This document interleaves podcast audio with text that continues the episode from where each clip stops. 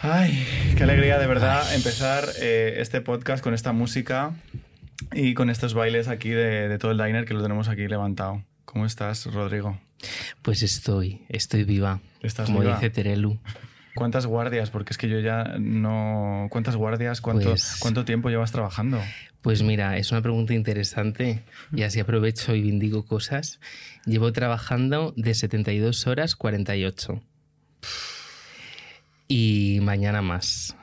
Dios mío. Bueno, ahí estamos con A Rodrigo. 10 euros la hora. Mm, Un detallito, un, pequeño detallito, sin más. ¿Cómo te presento? Siempre esto ahora, porque mira, la temporada pasada estábamos haciendo como unos audios en los que yo invitaba a la gente, no sé qué, y ahora en esta temporada eh, estoy como haciendo una introducción al principio y como que nunca sé bien cómo empezar con la gente, porque una de las cosas que me estoy dando cuenta es que hacemos todos un montón de cosas, ¿sabes? Entonces yo te...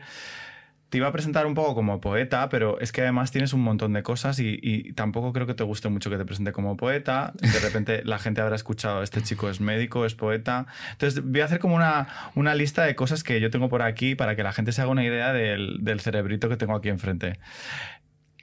¿Qué cosas has hecho tú? Entre otras cosas, así sencillitas, has estudiado eh, medicina y filosofía, has estudiado en el Conservatorio Profesional de Viola, trabajas como nefrólogo en la sanidad pública, desde aquí esa reivindicación, eh, has, has hecho performance eh, y has escrito varios poemarios, entre ellos La caricia de las amapolas, Aureus, El libro de los arquitectos, Edad, Desear la casa, has ganado bastantes premios. Y el último de, mm, de los proyectos que has, que has presentado son los prodigiosos gatos monteses, que es una crónica de la pandemia, pero que en la que mezclas como un montón de géneros literarios. Ahora, después de esto, todo lo que he leído, ahora me dices cómo, co- cómo cojones te presento yo a ti. Eh, David, también soy Tauro. Ah, ascendente es Escorpio. verdad, esto ya lo sé, sí. Llorar y enfadarse. Exacto, llorar y enfadarse, movida segura. Entonces vamos a ver si nos acabamos bien esta, esta charla y nos matamos, ¿no? Eh, pero ¿tú crees que todo esto que te he contado te define o cómo te definirías tú? Pues a ver, eh, en el plano artístico soy como creador en un sentido amplio, ¿no? Porque al final eh, sí que es verdad como que me interesa mucho la literatura y he trabajado como editor y, y digamos como que me han reconocido cosas, pero eh, bueno, he hecho algunas performances en sitios interesantes, quizá no muy buenas, pero no, todo lo que tenemos que hacer es excelente. Eso ya no, eso ya no depende de Eso ti. no Eso ya depende. que lo diga la gente. Sí, por eso lo digo. Exacto, por eso lo digo. por si acaso, ¿no? Pero bueno, creador, un creador artístico.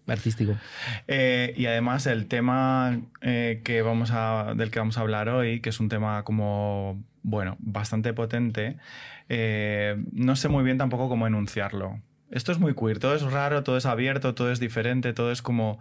Vamos a intentar hacer como un poco, pues esto, que, que sea lo más abierto posible. Hay gente que habla de abuso, hay gente que habla de violación, hay gente que habla de violencia sexual. ¿Cómo te gustaría a ti enfocar esta conversación? ¿O, desde, o, co- Hmm. o qué, qué términos te hacen sentir a ti más cómodo? Pues mira, como creo que el abuso y la violación tienen, eh, a día de hoy, de hecho, por un problema incluso de discusión sobre la ley, eh, como bastante complejidad y demás, yo creo que la violencia sexual abarca muchos un espectro mayor. Donde además muchas más personas pueden como sentirse leídas o pueden incluso discutir, ¿no? En un sentido más amplio. Yo creo que es un, es un término paraguas, o sea, es más útil. Sí, que es más útil. Hmm. Es verdad que tanto de violencia sexual como de abuso emocional se habla como muy poco dentro del colectivo y más aún cuando son mm, abusos o viola- violaciones o violencias sexuales que suceden entre hombres, ¿no? ¿Por, qué, por qué tanta movida con esto? ¿Por qué cuando pasa algo entre hombres es como que se queda un poco soterrado? Mm, yo creo, y bueno, también entre mujeres, entre parejas Sí. eh, de lesbianas, bisexuales, etcétera, em, creo que principalmente es porque no, no hay una política, ¿no? O sea, y de hecho impera la, la norma de la vergüenza. La vergüenza es como lo contrario a, a la política, entendiendo a mi juicio, o para lo que para mí es la política que es la, enunciación, la conversación, ¿no? La posibilidad de conversar entre gente que se, presupone igual o que se presupone que, puede mantener eh, es una discusión en torno a algo, ¿no? Entonces, eh, la vergüenza eh, sirve precisamente para romper las estructuras de la política, ¿no? Y para hacer pensar pues, que una persona está sola en algo o que eso que sucede no le sucede a más personas o que lo tiene que soterrar y guardar, encapsular para una conversación de psicoanalista en el sofá y de psicólogo, porque encima tiene que pervivir una idea de trauma alrededor de, la violencia sexual y demás, cuando en realidad pues es eso, ¿no? O sea, creo que lo que impera es esa norma y sobre todo porque no tenemos eso, eh, conversaciones, conversaciones de amigas, diría yo. Primero se empieza toda política por una conversación de amiga. Qué bonito esto, ¿no? O sea, me parece súper necesario porque yo creo que de una de las cosas que más me he dado cuenta en todo este proceso del, del, podcast es precisamente eso, la falta de espacios para conversar de una forma un poco más relajada sobre temas que son un poco fuertes, ¿no? A veces, eh, o experiencias que son potentes, eh, con una mayor naturalidad o humanidad incluso, ¿no? Como que todo tiene que estar revestido como de un megadiscurso súper elaborado de no sé qué, en vez de pues lo que dices tú, ¿no? Dos amigas que se sientan a tomarse algo y pueden charlar sobre, sobre lo, que les ha pasado, les pasa o les preocupa, ¿no? Sí, total. De hecho, bueno, esto quizás es un poco conflictivo, pero yo estoy como un poco hasta las narices de determinadas personas que enuncian los cuidados, así en plural, o la responsabilidad afectiva que has de tener con un desconocido con el que te acuestas esta noche. Eh, y que generalmente lo utilizan de una manera muy academicista para hablar de experiencias y, sobre todo para generar eh, formas o estructuras de manipulación, ¿no? de personas que manejan, se manejan muy bien en un discurso o en una serie de lecturas intentan hacer pasar a los demás, eh, sobre todo por el peso de, esas lecturas, cosa que no tienes por qué, ni por qué leer, ni por qué tal, y que me lleva a hacerme preguntas, ¿no? O sea, yo mm. estoy muy contrario de la responsabilidad emocional. Yo creo que los cuidados son la acción. Como tú cuidas a una persona y además a veces no cuidamos a las personas y no pasa nada tampoco. Eh, porque es así, porque no venimos al mundo a ser eh, limpios como un cristal y honestos, sino que a veces somos contradictorios, reguleros, malrolleros. Sí, que, hay como que reivindicar toda esta parte que es la sombra, ¿no? Que todos tenemos y que ahora se reviste todo de esa responsabilidad emocional y de ese cuidado y que, y que a veces tanto discurso como que está escondiendo o una manipulación o esto lo hago por cuidarte, porque también luego está todo este universo, ¿no? De esto te lo digo por cuidarte, esto te lo digo por tu bien, pero a lo mejor detrás de eso hay como otras lo que hay es un discurso súper pendenciero para atar a las personas a, los demás y no tenemos que estar atados a las personas con las que vamos hasta el final en esta vida, pero, y, pero ya está. Y esas personas no te pueden exigir eso, ¿no? Tú al final decides caminar con alguien y punto. Y evidentemente hay que ser responsable, pero creo que em, ser responsable con, afectivamente con alguien o cuidar a alguien o sea, también hay que aprender a discriminar. Si cuidas a todo el mundo, ¿qué es el cuidado, no? Yo a mi compañero petardo de curro que me trata mal, no le voy a cuidar. Ya. Y, no pasa nada. Tampoco le voy a hacer eh, a perseguir para hacerle putadas, pero. Eh, creo que como hay una búsqueda, igual, ¿no? Esa, eh, a una persona que conozco de una noche, si no quiero tener algo más, porque tengo que escribir un, texto, no sé, un, una Biblia para dar una explicación. A veces es mejor no dar explicaciones. A mí no me las han dado y las he preferido. Y hay veces que mando explicaciones y prefería que no me dieran ninguna explicación. Ya. ¿Mm? No sé, es complejo el tema, la verdad. Eh, vengo un poco quemado de gente que solo habla en la asamblea de cuidados y que después se dedica a maltratar a todas las personas que tiene a su alrededor. Además, yo creo que, por ejemplo, hablo en mi caso, no es verdad que eh, en los hombres gays eh, nos socializamos, y yo ahora estoy como mucho con este tema, nos socializamos mucho desde lo sexual, ¿no? O al menos yo hablo por mí, no voy a hablar por nadie más.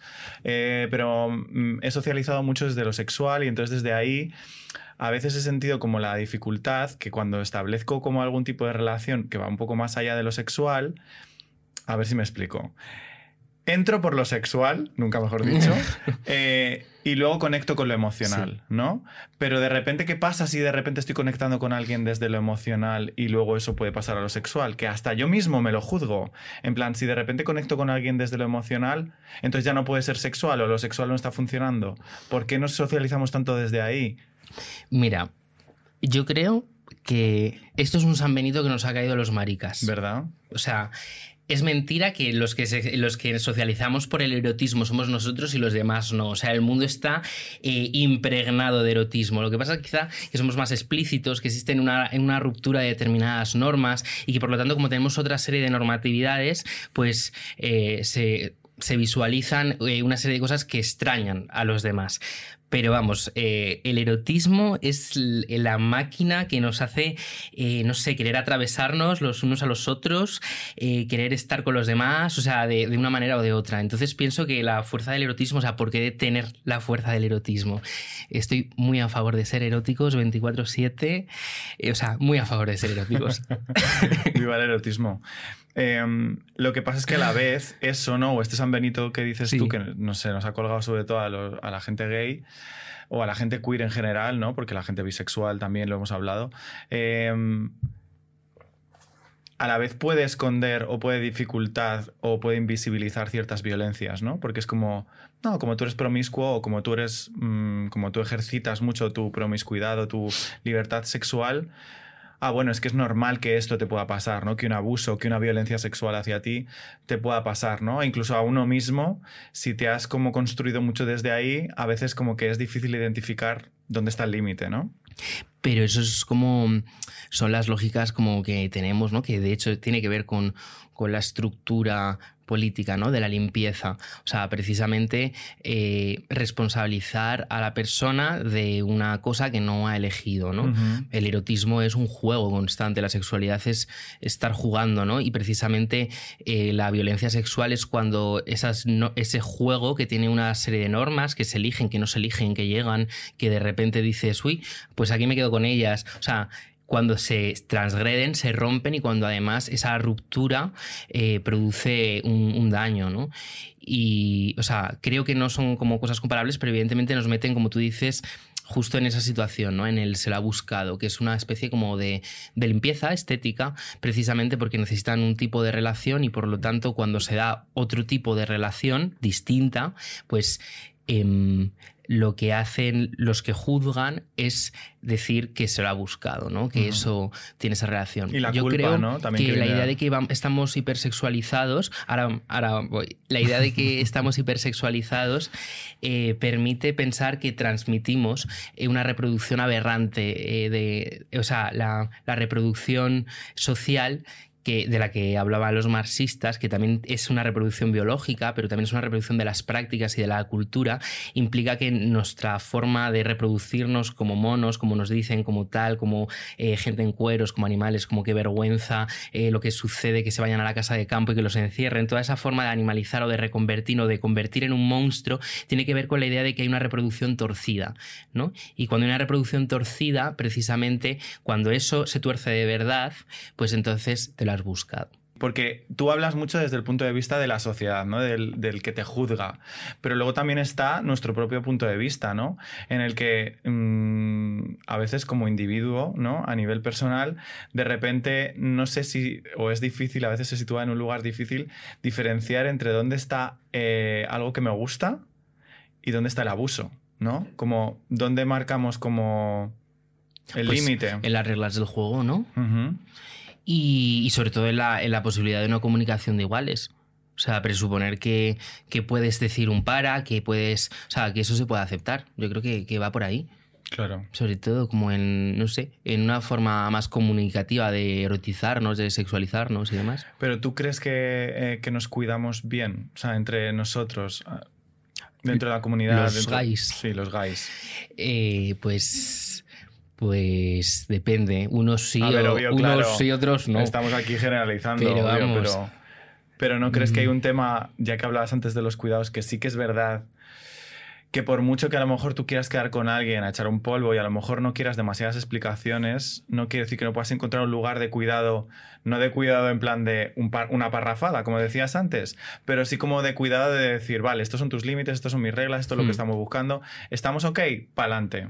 Es que eh, yo tengo un problema con las comunidades, ¿no? Porque una comunidad es una comunidad de vecinos también. y las comunidades no son lugares eh, simplemente o sencillamente buenos o sencillamente deseables, son los lugares donde se producen eh, gestos de violencia, donde la gente te puede molestar, donde tu pueblo es una comunidad y donde de repente las fiestas pueden venir a insultarte en, a la ventana de tu casa. Y de hecho, el sexilio tiene que ver mucho con la ruptura de de la comunidad y llegar a otra, ¿no? Entonces en la comunidad gay pues también existen, ¿no? En nuestras comunidades, en nuestros círculos existen eh, formas de hacernos daño, ¿no? Y además yo no pertenezco a la comunidad gay, yo pertenezco a la comunidad de los disfrutones y las disfrutonas, así divido el mundo entre gente que, que se casa y que defiende la institución de la, del matrimonio y los que hemos venido a disfrutar. Y entonces en ese mundo de los disfrutones, eh, el, no sé, el erotismo nos permite evadirnos, no saber con quién terminas esta noche, no saber quién es, decir que eras marica hasta que de repente dices sorpresa, ¿esto qué es? O sea, eso es la comunidad disfrutona y yo soy comunidad disfrutona, la verdad. Tauro, completamente Tauro. ¿Qué te voy a decir? ¿Qué te voy a decir que no sepas?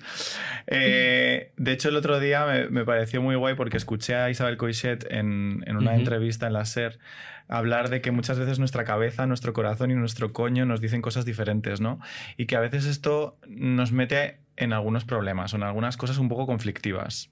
Pero es que esa es la sal de la vida. Claro, cariño. O sea, el conflicto. De conflicto en conflicto, de tontería en tontería, de míralo, por favor, qué guapo, no le voy a hablar en un año. O sea, es que ese es el conflicto. es que va, va de eso, va de ser contradictorios, contradictorias. A mí me parece estupendo lo que dijo, la verdad. O sea, brava. Vamos. Eh, ¿Y cómo, cómo podemos hablar de todo esto? ¿Vale? Sin, entrar como a demonizar a la gente, como... Em, cuando hablabas de los disfrutones y de las disfrutonas, ¿no? De esa comunidad, ¿cómo podemos hablar de todo esto que es también el abuso y la violencia y donde cuando se sobrepasan esos límites del disfrute eh, sin juzgar a la gente? Bueno, es que tú me vas a decir que no, que no juzgas, obviamente, ¿no? ¿Que no juzgo? Vamos, o sea, me encanta juzgar. Creo que es la cosa más divertida. Y que no diga que soy un juzgón, o sea, por favor. También nos pasamos la, vida juzgando. Nos pasamos la vida juzgando, es divertidísimo. Soy de, la comunidad de los juzgones. De los juzgones también. De los juzgones, sí, total. O sea, me lo paso muy bien juzgando. Em, ay, perdón, se me ha ido el hilo. No, que como, que, como eh, no juzgamos a la gente por permitirse disfrutar y que eso pueda acabar en, en un problema hmm donde se sobrepasan los límites, ¿no? Porque, a, ver, evidentemente, entiendo que te puede pasar, ¿no? Pero que si tú estás encerrada en tu casa y no, y no socializas con nadie, entiendo que es un poco más complicado que alguien llegue a tu casa, abra la puerta y te haga algo. Mira, no es exactamente lo mismo, pero lo voy a tratar de explicar de, una manera. Mm, bueno, quizá me voy por otro tema y salto la pregunta de repente. O sea, pero tú sabes, Stopper o como se llama la serie. Vale, pues como que después de Stopper, que me parece muy bien que salga ese tipo de, de producción de ficción que estaba muy guay, yo la veo para aprender inglés y demás, o sea que me la pongo siempre y como tal, no sé qué, y lloro como un descosido. Em, hay muchos nostálgicos de personas que piensan que tenían que, habían de tener en su adolescencia eh, ese tipo de apertura a la sexualidad, que es una sexualidad en el fondo liberal, la idea de que nosotros podemos tener relaciones limpias, sin dobleces, que podemos acceder al sexo sin ninguna clase de daño, que podemos acceder a, las relaciones humanas sin, sin dominar situaciones, sin acabar heridos por otras situaciones, sin ser injustos. O sea, una idea o siendo injustos pero teniendo un canal resolutivo que produce una ignición y que todos felices y comen perdices. Entonces es como, eh, no sé, yo no cambiaría mi adolescencia de eh, ser como absolutamente despreciado en el colegio de curas y terminar con lo que en Canarias llamábamos los collos, que es como el grupo de los eh, macarrillas siendo como un malaje quinceañero y haciendo cosas muy malas y accediendo a la sexualidad de una forma, no sé, no, no rompería con él. O sea, y creo que eso es como la esencia del punk, no es llevar una cresta, sino es la idea de que no hay un arrepentimiento por, por un pasado exactamente, te puedes arrepentir de, de acciones que has hecho, pero no quieres otra vida, o sea, esta es tu vida, te ha tocado, la sigues la consigues, eh, a veces se desmorona, ¿no? Pero me parece como erróneo pensar que puedes acceder, por ejemplo, al sexo de una manera simplemente transparente. Es una idea liberal, ¿no? Que además eh, quita un montón de, de, monstruos mentales y de incluso de cuerpos monstruosos porque nos generan una serie de estereotipos en torno al acceso al sexo, ¿no? Y generan pues esas eh, dualidades, como estabas un poco señalando, de cómo podemos gozar y permitir si al final no sé cuántos. Pues porque en el fondo cuando nos adentramos en, en el sexo, no, aunque sea un juego, no tenemos todas las normas determinadas. No, o sea, puedes hacer un, de oca a oca y tiro porque me toca de repente, ¿no? Y, eso también es vivir. Y creo que, que es mucho más interesante esa formulación que la formulación de la nostalgia de un pasado mejor, porque a mí me encanta haber sido un niño que se tuvo que ir de su colegio de curas y llevarse con los más sinvergüenzas y, y hacer las sinvergonzonerías y no sé, y hacer cruising y determinar, no sé, es que me parece bien, me parece bien. Yo no necesitaba eh, enamorarme del chico del equipo de fútbol, ¿sabes? También me enamoré, ¿eh? También me enamoré del chico del equipo de fútbol. Que lo has hecho un poco todo, o sea lo has hecho un poco. Una oreja de Van Gogh. Que antes actúas y pintas y escribes poemas, o sea. Sí, sí. Pero no crees. A ver, esto me parece fantástico y estoy súper de acuerdo con tu reflexión.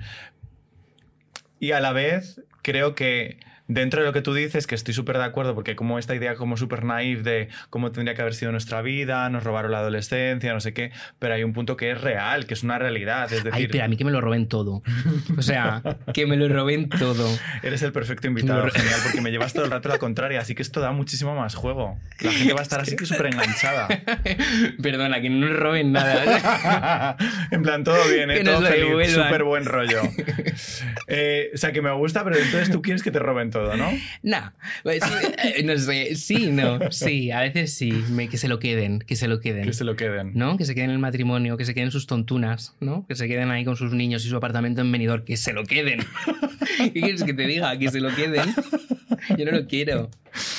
Vale, no sé cómo, cómo, porque ¿Cómo hilar, esto, cómo hilar esto, porque claro, el tema va fuerte. Porque mm, aparte de todo este, este universo, sí. Está todo este, todo este movidón de la chemsex, ¿vale?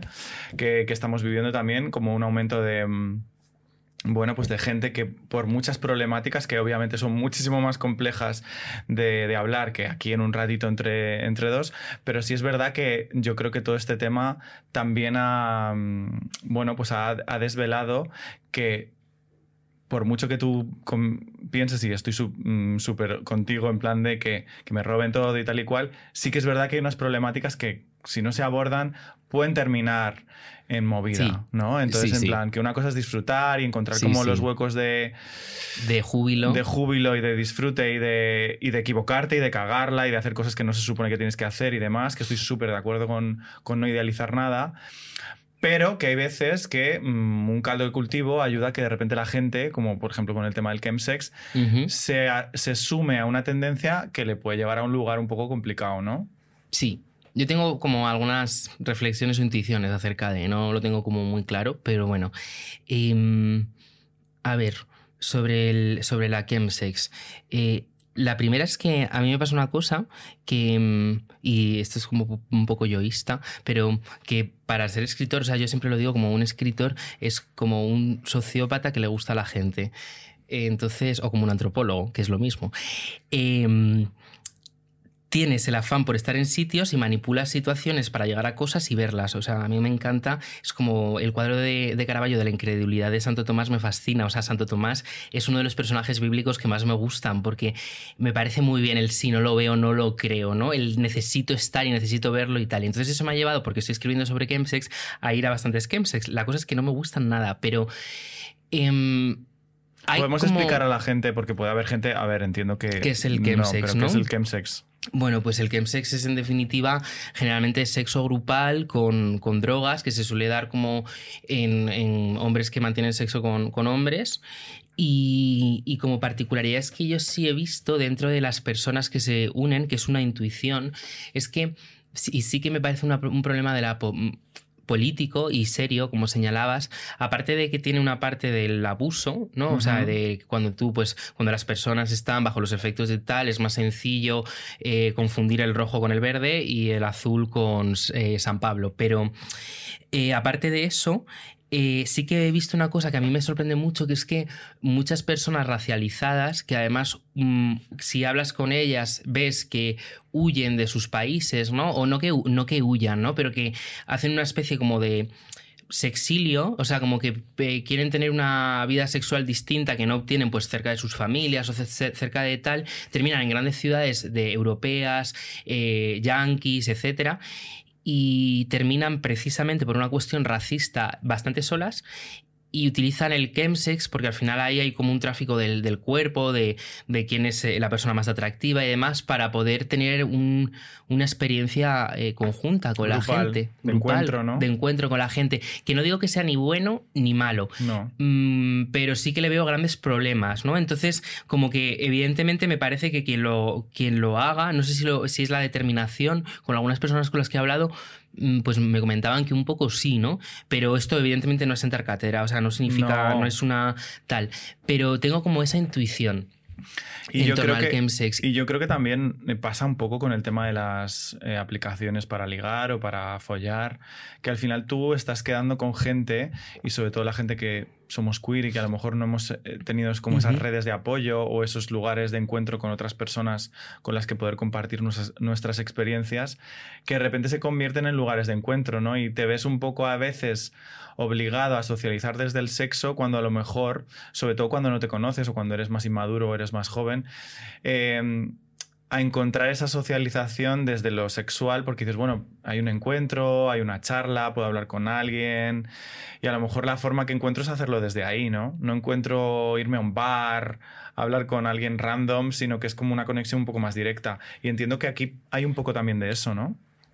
Pues eh, no lo tengo muy claro, porque hay mucha gente que se agrupa en, las camps y que ya se conocen, que, o sea, que son como, es como la posfiesta y que van y demás y van incorporando gente nueva. A mí me parece que justo lo de las redes, también un poco en relación con lo que decías, incorporan una idea del coleccionismo, ¿no? De, de las personas. Mm, como que coleccionas experiencias, pero como tú dices, como si fueran cromos. Entonces al final es un, un arbitrio un poco extraño, ¿no? Porque lo que te gusta de las personas no se capta generalmente en una foto. Para mí, como que el erotismo es... Por eso tengo un problema con el tema de la pornografía. No creo que la pornografía nos pueda educar toda nuestra, toda nuestra estructura del deseo, porque eh, para mí el erotismo es lo contrario de la imagen. O sea, es todo lo que queda... Eh, eh, más allá de la imagen, es, cuando, son, es la imaginación, o sea, es lo que no tiene imagen, es cuando, por ejemplo, eh, quieres atravesar, ser atravesado por una persona, que dos personas se conviertan en uno, cuando el, eh, o sea, lleva como a las metáforas, a, otro, a otro estado, ¿no? Entonces, creo que el problema de las redes sociales en ese sentido es que muchas veces te dan como una serie de, cromos y no sé, a mí me pasa muchas veces y quedas con un chico que es esa persona, no es que sea otra persona, es esa persona, pero que de repente el el estrato de los gestos, de la voz, de las conversaciones, del olor, de, o sea, desde las cosas más, más primitivas, está mal dicha la palabra, pero más rudimentarias, o sea, hasta las cosas más sofisticadas, eh, creo que es lo que más lo que compone mejor el erotismo, ¿no? Y sí que pienso que las redes rompen eso, pero bueno, total, o sea, que si quiere alguien conocer a alguien por redes, me parece estupendo, yo también lo hago, o sea, que no...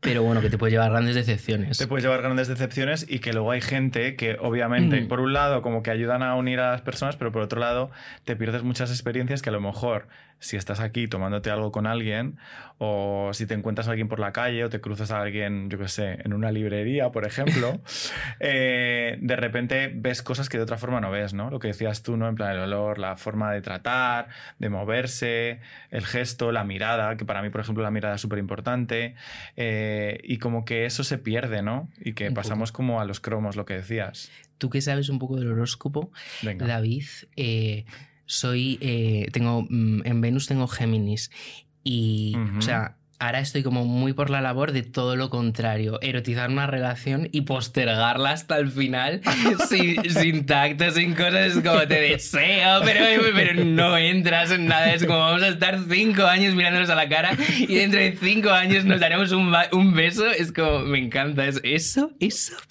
Bastante eso no tiene precio. O sea, eso no tiene precio. también te lo digo, ¿eh? O sea, que has aprendido de Heartstopper. Sí, hombre, claro, ahí llorando, vamos, un chico ideologizado por Netflix. O sea, por supuesto, a favor. A ver, yo creo que está muy guay, ¿no? Venus en Géminis, no sé, yo creo que.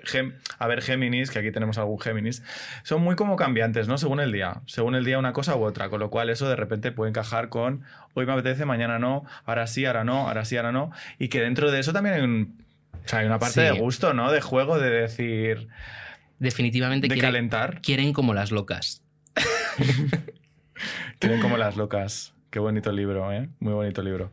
Pues sí. Em, aparte, que hay una parte muy interesante, que es que tienes todo este lado como muy. como de doctor, de señor serio. Bueno, aparentemente serio, porque entiendo que cuando estés trabajando te pondrás en plan más serio. Sí. Sí, ¿no?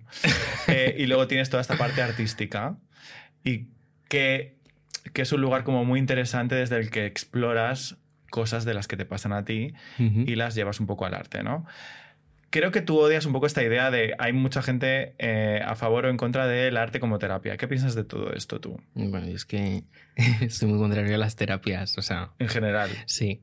¿Pero terapias de qué Eh, tipo? Yo, la única terapia a la que estoy a favor es las terapias de la conversión y que me conviertan en una mariposa ya, o en, o sea, por favor, me encantaría.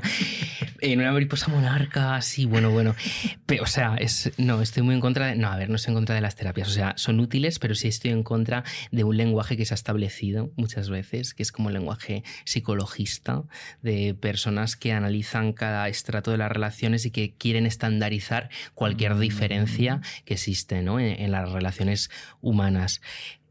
Mi amiga María y yo somos como mejores amigas, como amigas hasta la muerte, tenemos una relación súper perversa, los dos estamos como un silbo y, justo creo que es una oposición precisamente a esa idea de estandarizarnos como en el lenguaje, ¿no? De estandarizar cómo debemos sentir. Eh, no, es que esto es una técnica porque tal, porque no sé qué, pues a veces sí, pero mm, no sé, de generar como una normatividad de estar por casa que te sirve para pensar que sabes sobre las relaciones y muchas veces, eh, no sé, situarte ante las relaciones como si fueran un, un no sé, un cuadernillo caballero. Sí. Y uf, los cuadernillos caballero, pues eso. ¿No crees que desconecta un poco a veces de tu intuición, de la experiencia humana, de lo que decías antes, ¿no? De que a lo mejor tu aprendizaje no pasa tanto por autoanalizar absolutamente todo lo que haces, sino también por cagarla, por equivocarte, por darte cuenta de lo que sí, de lo que no. Por supuesto, y es que además creo que muchas veces muchos planteamientos son como muy ególatras. Y para mí, como que la vida está, la chicha de la vida está en, en, los demás, o sea, en la diversión ante los demás. Y creo que a veces eh, genera como sí, como estructuras un poco de egolatría, de que autojustifican a, a, la persona. Y, o sea, no digo siempre, y son muy útiles para muchas personas, y estoy hablando eh, no de personas que a lo mejor tienen una serie de problemas concretos que pueden solucionar, y de hecho, de verdad que es muy útil para eso, pero sí que pienso que también hay otras vías. ¿Vale? Sí. O sea, o al menos para mí, eh, la vía de, de, la ficción, de la literatura, no solo como creador, sino como persona que, que ve cine o que, o que lee o demás, es una vía, la vía de la imaginación me, me, permite conectar con muchas más cosas o aprender mejor que a lo mejor sentarme y que me den un, un ejercicio sí. cognitivo-conductual, ¿sabes? Para desarrollar con mis amigos. Y desde ahí yo creo que el arte, aunque tú estés en contra de las terapias, es muy terapéutico en el sentido de que es como muy catártico, ¿no? Porque al final hay cosas que a través de uno mismo es difícil de identificar, pero sin embargo cuando la ves a través de una película, una serie, una obra de teatro, una performance, de repente como que hay un montón de cosas que se mueven dentro de ti y cosas que a lo mejor de otra forma no entenderías, de repente las entiendes, ¿no? Eh, por ejemplo, en tu caso, eh, tú has hablado de, mm, de, momentos o de violencias que has sufrido uh -huh. a través de performance, como sí. por ejemplo eh, en Cerdas que hiciste en el, en el Reina Sofía. ¿Cómo, o sea, ¿Cómo fue para ti el proceso de hacer eso? Pues mira, eh, así como la parte más banal y creo más importante, me llamó Jesús Carrillo eh, y me pidió que montara una performance con más gente y entonces eh, no tenía nada preparado, sabía con quién quería trabajar, ¿no? pero no teníamos nada pensado y dije que quería trabajar con, con Rocío Simón, que es una bailarina y performer, y con un amigo Carlos, que es un gestor cultural y que me había dado cuenta por trabajos escénicos previos que necesitaba sí o sí una visión externa, ¿no? O sea, que no puede ser la novia en el bautizo, en el teatro y tiene, o sea, tiene que haber gente haciendo otras cosas y es muy guay, es el, a nivel colaborativo, creo que lo comparte con el cine frente a la idea del autor, eh, la idea muy colaborativa, ¿no? Esta es como la parte más prosaica, pero para mí más importante porque era, es mi núcleo, ¿no? Claro. Y en Cerdas nos propusimos tratar algunos aspectos sobre mm, eh, sobre todo sobre el deseo y sobre el deseo torcido, ¿no? Porque era para unas jornadas del Reina Sofía, unas jornadas queer, y a raíz de eso, pues empezamos a hablar un poco de la violencia corpórea, ¿no? Y una de las partes que iba sobre la violencia sexual, que era una parte que montaba yo, ¿no? En la que eh, Rocío y yo nos enfrentábamos y nos empezábamos a simular una masturbación mientras hacíamos una danza alrededor de la masturbación y sonaba un texto mío que era una carta a, mi violador, ¿no? El sujeto hablaba a un violador y le explicaba poco a poco, susurrándole cómo le excitaba, como haciendo SMR, toda la gente de la sala, menos él. Y entonces situaba a la persona que había sufrido el abuso sexual no como una víctima, no como una persona traumatizada, sino como una persona que se compadecía de que le había violado porque se daba cuenta que deseaba casi todo el mundo y que de repente la única persona que no había deseado le había generado un daño y dice, qué pena, ¿no? Qué pequeño es alguien que tal. Y me gusta, ese texto a mí me, o sea, es mi parte favorita de, de la performance es la parte que quizás se relaciona más con esta conversación. Y bueno, pues para mí era muy importante eh, situar en ese caso eh, a lo que hemos llamado víctima sexual en, otro lugar, ¿no? En un lugar de denunciación, en una persona que puede escribir una carta, que puede escribir una carta a su violador, que puede masturbarse delante de un público de 50 personas y explicar por qué les citan todas esas personas, todas las partes de su cuerpo y hacer una danza dando gracias por ese, esa capacidad de éxtasis. No sé, y era un poco esa línea. Perdona que me lío como las persianas. No, pero es verdad, estoy, estoy muy de acuerdo en que como que reivindicar que porque tú hayas sufrido una agresión o una violencia, de repente no eres solo eso, ¿no? Esto es como pues la gente que tiene una enfermedad, un cáncer, es como que no lo que te pasa en la vida es lo que te define, es como parte de lo que te pasa, pero tú eres algo que va más allá, ¿no? Y es un poco también como lo que hablábamos antes de, del ser queer, eh, y la dificultad entre disfrutar versus que te puedan pasar cosas versus que, que tienes que continuar adelante con tu vida, ¿no? Y que no eso va a definir única y exclusivamente lo que eres, y Porque creo que el daño, o sea, el cuerpo, que es una cosa que yo eh, me parece muy interesante, que se estudió la filosofía del siglo XX, parece una tontería, pero no es un objeto. Como tú has dicho, o sea, tener un cáncer no es, no reduce, no, no, hace reductible al cuerpo. Sufrir un daño sexual no hace reductible ese cuerpo, no conforma toda su hermenéutica, toda su forma de entenderse en el mundo a través de eso, ¿no? Y, creo que es muy interesante ese mismo cuerpo eh, dañado, ¿no? Como esas cicatrices, como decía antes, por una, por una forma de oponerse a la nostalgia, es una forma como de, de decir, ¿no? Como de de oponerse a, la idea de que se podría, o sea, que para repararlo eso podría no haber pasado.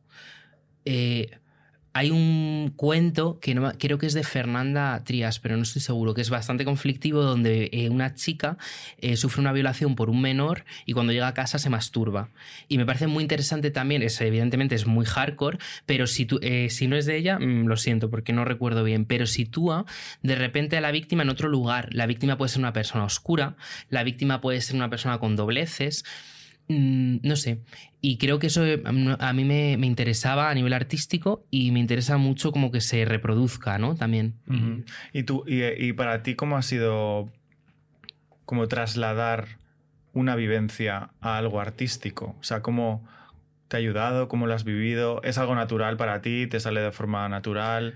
Porque mm. aquí luego hay gente que trabaja desde muchos lugares, ¿no? Sí, em, para mí, o sea, no estoy como muy a favor del arte vivencial, o sea, sí estoy a favor, pero porque pienso que cuando se, se construye una obra artística con algo así, en realidad tú estás manipulando la situación, tú ya no eres una víctima. Para mí, eh, que sí que he sido víctima de determinadas cosas y tal, en el momento víctima, que lo localizo ahora, es una persona que no tiene capacidad de explicar lo que la vergüenza, como dije, dije antes, produce una fascia, ¿no? Una imposibilidad de, lenguaje, de discurso, de, poder compartirlo. Y cuando tú eres artista, al final, como decía antes, eres un manipulador nato, que le gusta a la gente y ya está. Y entonces puedes manipular ese tipo de cosas. También puedes manipular tu vida, también puedes manipular, eh, no sé, la vida de un familiar y hacer pensar a la gente que te sucedió una cosa que no ha sucedido. es lo guay del arte, ¿no? Y bueno, y es súper chulo. De hecho, hace poco hablaba de esta idea de la manipulación y de cómo los artistas son los grandes manipuladores. Me parece muy guay que lo digas así porque como que te sitúa en un lugar mucho más empoderado y aparte es una manipulación eh, acordada o consentida, ¿no? Porque al final cuando la gente va a ver una película o cuando la gente va al teatro, acepta de alguna forma ser manipulada por los actores, los directores, los que escriben, todas las personas que conforman parte de la obra te están manipulando y tú estás dejando que accedan a ti eh, para manipular tus emociones, tu conciencia, tus pensamientos y eso es, no sé, me parece como muy chulo, bueno. Se, llama calidoscopio, las cosas estas que miras así, ¿sabes digo? Pues es como un calidoscopio, ¿no? Mm, algo así, un montón de trazas que, estás señalando y que te expones a verlas de una realidad manipulada, pero que, quieres ver y que encima de esa manipulación toca con movidas tuyas y con movidas que no son tuyas. Mm. Vale. Eh, escribiste un texto sobre, sobre este tema de la violación. Em, en el que tomaste como algunos elementos del caso de Marta del Castillo, que generó bastante como movimiento, polémica, tema. Bueno, me censuraron por primera vez en mi vida, concretamente, y me dijeron que en Anain que yo no iba allí. cuéntame un poco más para... Nunca hablo de esto en público. Sí, gracias por la pregunta. Eh, pues sí, eh, me censuraron por porque esta, forma parte de un libro, de un libro que va sobre la violencia sexual y que estoy trabajando con él para La uña rota y que no está ni siquiera publicado y tal, y que encima estoy haciendo ghosting al editor. Y, y en ese contexto, le, bueno, pues me invitaron a un evento en Andalucía. Y cuando dije sobre lo que quería escribir, porque había que escribir sobre el río Guadalquivir y yo quería escribir sobre la búsqueda de un cuerpo y sobre lo que se encuentra en un río cuando no se encuentra un cuerpo y no se encuentra la justicia, eh, pues me dijeron que o cambiaba de... Primero me dieron largas, después ya de últimas que o cambiaba de tema o no iba y no fui. Sí, sí. Y bueno, a partir precisamente de mi experiencia, empecé a, hacer escritura alrededor de mm, no solo de, Marta, sino de los crímenes, ¿no? También, eh, bueno, también escribí sobre el crimen de, Ciudadela que ocurrió en los años 90 cuando unos nazis mataron a, una, a Sonia Rescalvo, a una chica trans, ¿no?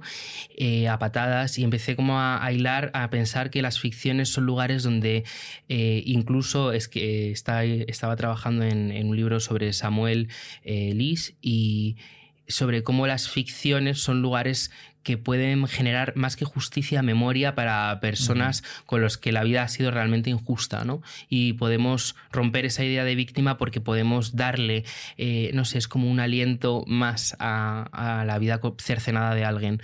Y me parecía interesante eso.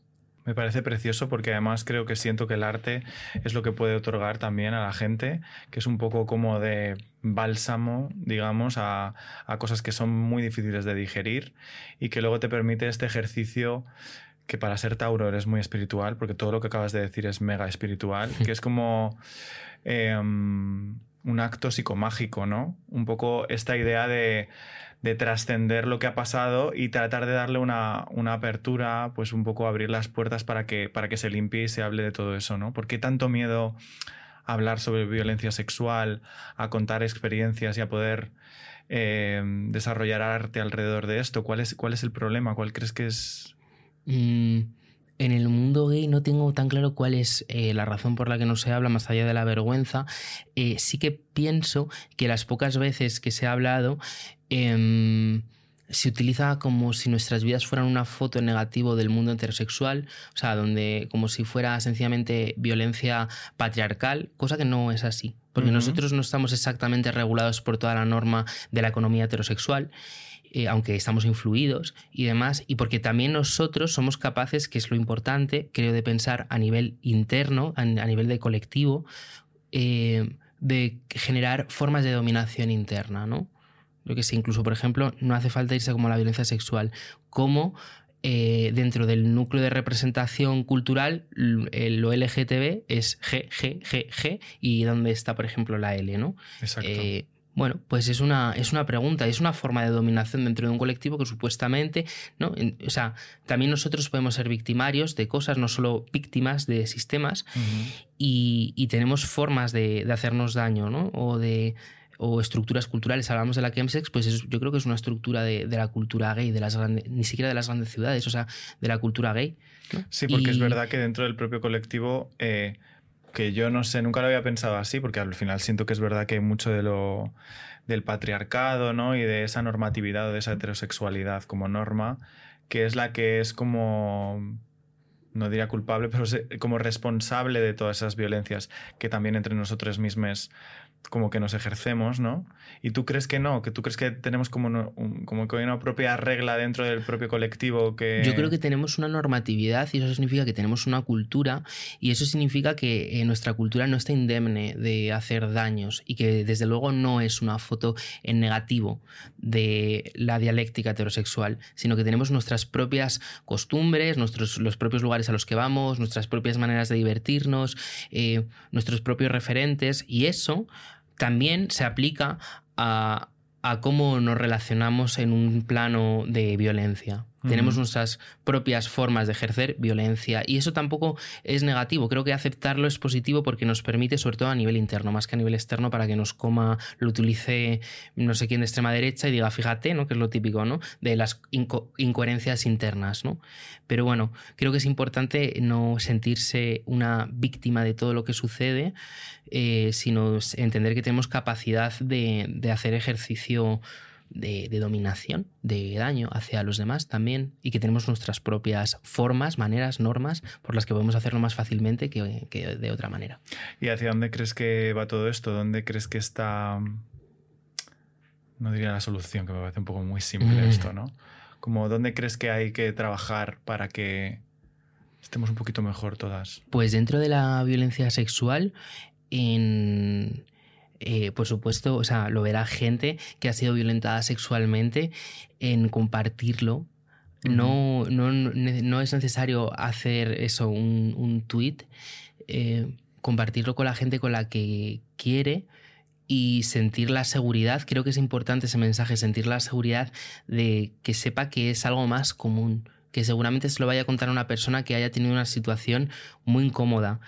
Eh, que se haya dado en una situación que digas tú, ostras, es que me pasó en la asamblea eh, queer de no sé qué y fíjate esta persona.